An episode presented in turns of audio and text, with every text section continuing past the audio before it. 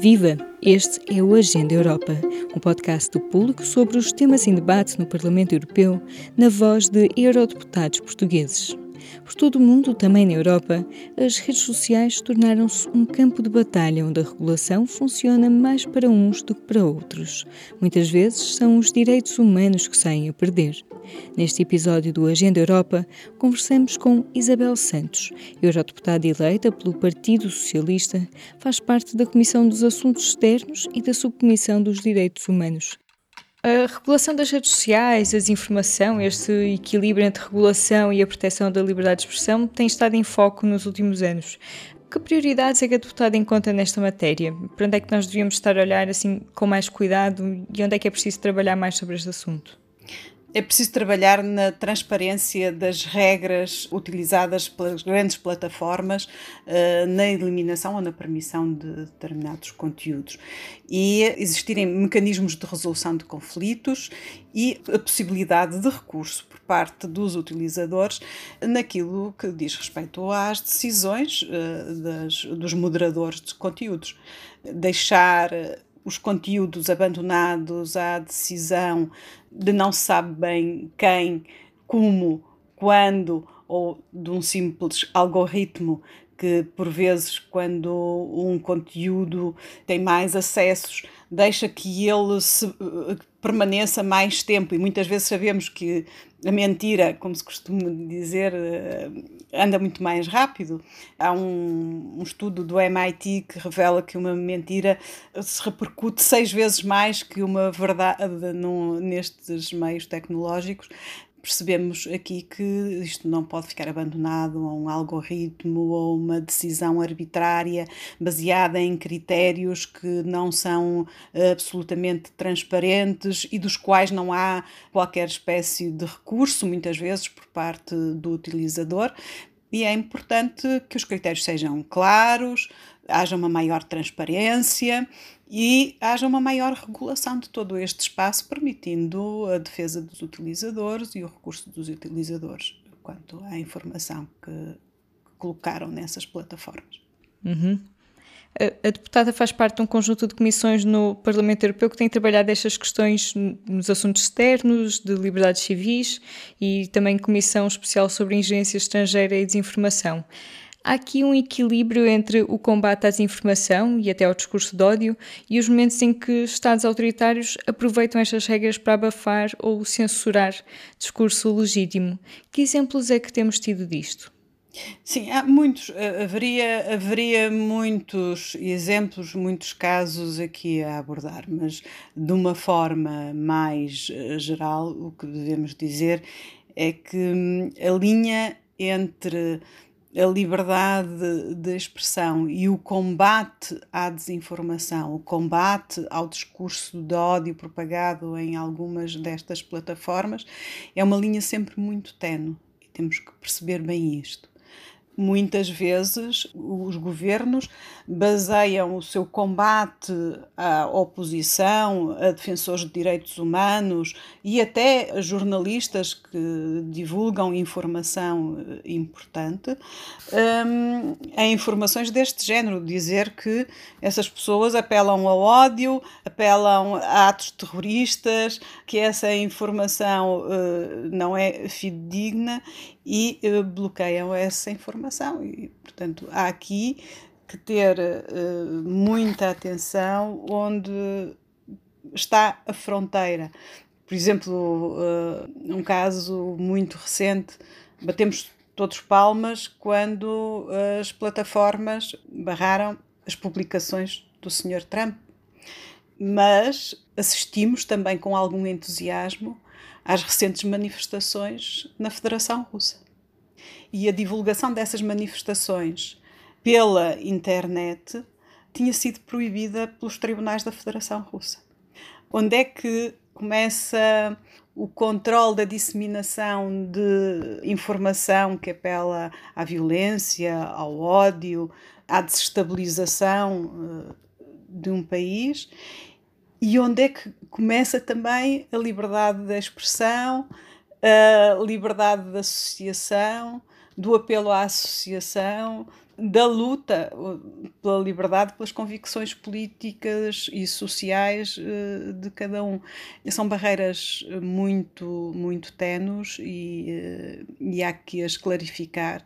E as, as empresas das grandes plataformas das redes sociais têm um papel muito importante a desempenhar. Nós temos cada vez mais informação e cada vez mais preocupante naquilo que tem a ver com a perseguição online e offline de jornalistas, de ativistas de direitos humanos, para os quais o acesso a estas redes é muitas vezes a fonte de salvação, porque é a forma que tem de fazer chegar ao mundo exterior um pedido de socorro, a informação para uma grave violação de direitos humanos, para um grave crime ambiental para as perseguições de que eles e os seus concidadãos estão a ser alvo. E isto é muito importante. E isto também tem acontecido na Europa? Sim, também tem acontecido entre países uh, da União Europeia. Temos uh, casos disso uh, na Hungria, na Polónia, na Bulgária. Tem surgido informação de perseguição online de jornalistas e ativistas e de algum controle uh, através das redes sociais. Uhum. E o que é que é possível fazer a partir do Parlamento Europeu? Qual é que tem sido o caminho seguido pelo Parlamento para se posicionar e tentar responder a estes desafios? O Parlamento Europeu tem um papel importante em termos do escrutínio democrático e da promoção de soluções e da promoção do diálogo com os representantes das grandes plataformas, com a sociedade civil. E esse diálogo tem sido feito ao longo do tempo. Temos o código de conduta como mecanismo regulatório, mas não sendo vinculativo, nem existindo um mecanismo de monitorização.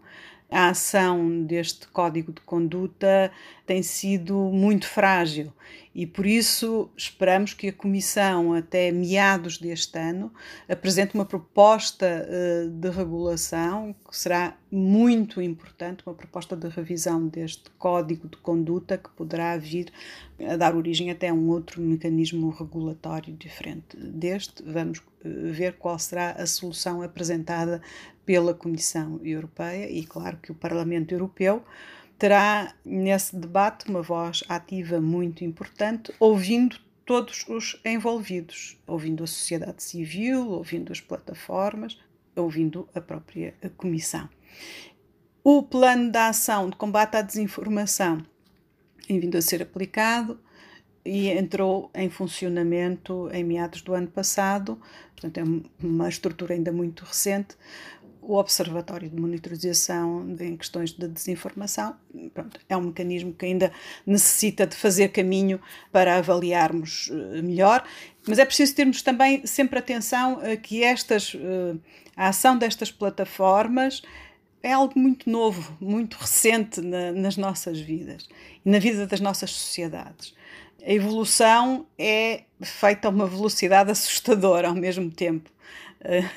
desde que surgiu a primeira rede social até hoje, o avanço tem sido estrondoso.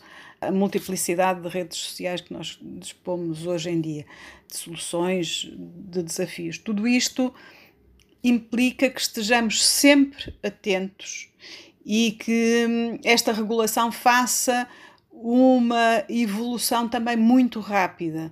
É importante haver de alguma forma, a capacidade de, de, prevenção, de ir mais além. E a capacidade de prevenção nas sociedades democráticas faz-se cada vez mais pelo aumento da literacia na utilização destas plataformas e no estímulo a uma cidadania mais ativa na utilização destas plataformas. Eu penso que esse é o grande desafio das sociedades democráticas. Não pensemos que somos capazes de regular de uma forma absolutamente perfeita e que a regulação vai resolver tudo. Não, a regulação não vai resolver tudo. Mas a plataforma é, é só um meio. A utilização que é feita dessas plataformas é a parte mais importante de tudo isto. E por isso é tão importante o estímulo a uma cidadania mais ativa, mais interventiva, mais atenta e capaz de prevenir o desenvolvimento de determinados fenómenos. É isso que se espera, que haja uma cada vez maior regulação. Como eu já disse, nunca será perfeita. Será sempre feita de novos avanços tal como a União Europeia, não será feita de um só golpe nem de um só projeto. Essa regulação será feita de muitos projetos e de muitos passos. Mas estou certa que com a participação de todos e com um debate aberto e plural, poderemos eh, chegar a instrumentos regulatórios o mais perfeitos possível. Uhum tentar encontrar uma solução de equilíbrio, né? que tente manter estas plataformas reguladas, mas sem perder um, liberdade de expressão, em particular nos países onde os direitos fundamentais estão mais ameaçados. É. Muitas vezes é, são estas redes sociais são o único canal de comunicação com o mundo e de fazer chegar ao exterior informação que é importante uh, na defesa dos direitos humanos. Eu posso dar por exemplo, um caso que aconteceu há cerca de duas, três semanas, nestas manifestações contra a revisão da lei da interrupção voluntária da gravidez eh, na Polónia, houve vários confrontos com as forças policiais e a dada altura, ao fim da noite, fui alertada por ativistas para aquilo que estava a acontecer através das redes sociais porque me identificaram numa publicação que fizeram e eu imediatamente vi no meu telemóvel essa que havia uma publicação, fui ver o que era e a partir daí estive em contacto boa parte da noite com esses ativistas que estavam à espera da chegada dos seus advogados para hum, poderem eh, sair eh, do sítio onde estavam detidos isso é muito importante. Naquele momento, as redes funcionaram e funcionam, são uma forma de propagação da informação, são um veículo importantíssimo de propagação da informação. Também, por outro lado, se funcionam para o bem, também funcionam para o mal também funciona para desinformação. Nós vimos agora durante a pandemia o quanto o discurso negacionista muitas vezes passou pelas redes sociais, informação completamente contraditória, num mar de desinformação muitas vezes pernicioso. E é também preciso pôr cobre a isso, é preciso não deixar que estas plataformas sejam um veículo de desinformação. E esse é, um, é o tal grande combate. Uh, mas é curioso notar que os Repórteres Sem Fronteiras uh, vieram recentemente sublinhar que se na China houvesse maior liberdade de acesso às redes sociais, provavelmente o surto não teria tomado as dimensões que depois veio a tomar. Esta pandemia hum, poderia ter tido um outro controle, poderia ter havido um outro aviso dos cidadãos para o que estava a acontecer. A internet tem isto. Tudo depende da utilização que lhe damos e temos que lutar por uma utilização cada vez melhor, com total transparência defesa dos direitos fundamentais, defesa da liberdade de expressão, mas ao mesmo tempo também controle daqueles que utilizam os diferentes meios com intenções malévolas e de ataque às democracias e aos direitos humanos. É este o voto de Isabel Santos, eurodeputada eleita pelo PS, que faz parte do grupo dos socialistas e democratas no Parlamento Europeu. Viva! Este é o P24. Olá, este é o Poder Público. Sobre Carris. Este é o Vitamina P. Vamos lá? Já segue os podcasts do Público? Subscreva no iTunes, Spotify ou na sua aplicação para podcasts.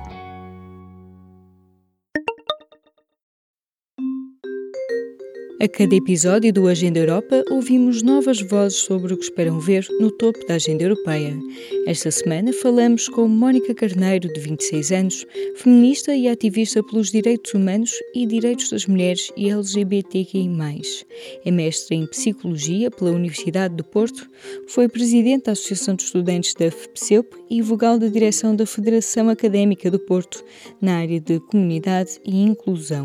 Trabalha atualmente em Recursos Humanos uma organização onde está envolvida na área de diversidade e inclusão. É também embaixadora em Portugal do She Decides, um movimento internacional que luta pelos direitos das mulheres. Mónica Carneiro, o que gostavas de ver no topo da agenda europeia? Quando pensa em União Europeia, pensa automaticamente no seu contributo para o mundo. E quando penso no seu contributo para o mundo, penso automaticamente num dos contributos que eu mais sinto que está a falhar que eu contributo para a crise dos refugiados e imigrantes. Quando vamos à página oficial da União Europeia, podemos ler que as suas contribuições para o mundo são promover a paz, os valores e o bem-estar dos cidadãos, dar liberdade, segurança e justiça nos seus territórios e dentro das suas fronteiras e promover também a sustentabilidade e o desenvolvimento. Pergunto-me então, em que medida é que está a ser cumprida a promessa da liberdade, segurança e justiça às pessoas que chegaram nos últimos anos aos nossos territórios, que atravessaram a fronteira e que estão neste momento em situações extremamente precárias nos campos de refugiados. Nos últimos anos, chegaram mais de um milhão e meio de refugiados e imigrantes aos nossos territórios, em diferentes pontos. As medidas que a União Europeia tem implementado, por muito que algumas tenham realocado algumas pessoas em histórias felizes de sucesso que estão a tentar promover um futuro, uma oportunidade, um contexto seguro para essas pessoas se desenvolverem e fazerem as suas vidas. Muitas dessas pessoas foram deixadas em campos de refugiados sem acesso, muitas vezes, a direitos básicos, a direitos humanos, questões de acesso à saúde, muitas vezes também. E uma das medidas também implementada foi o retorno das pessoas aos seus países de origem. Como é que podemos devolver pessoas que procuraram um espaço seguro na União Europeia a contextos de guerra, a contextos de inferno, onde as pessoas vão enfrentar o mesmo monstro do qual fogem e, acima de tudo, na tentativa de voltar a fugir dele, vão ter que passar pelas mesmas adversidades, em condições horríveis, a fazer uma travessia de fronteira, muitas vezes pela água, onde vão de novo arriscar a sua vida, arriscar a vida dos seus filhos, das suas famílias. Sinto que a União Europeia poderia fazer muito mais no que toca a este assunto. É a nossa responsabilidade, assim como está na página oficial, garantir segurança e justiça dentro das nossas fronteiras. E as pessoas, a partir do momento em que chegam às nossas praias, estão no nosso território, ultrapassaram as nossas fronteiras. E por isso a nossa resposta deveria ser melhor, mais respeitosa dos direitos humanos e com a prioridade nas pessoas. Este foi mais um Agenda Europa. Se gostou de ouvir este episódio, subscreva o podcast, dê-nos 5 estrelas na sua aplicação preferida e partilhe. Eu sou a Aline Flor, continue connosco a acompanhar os temas em debate no Parlamento Europeu.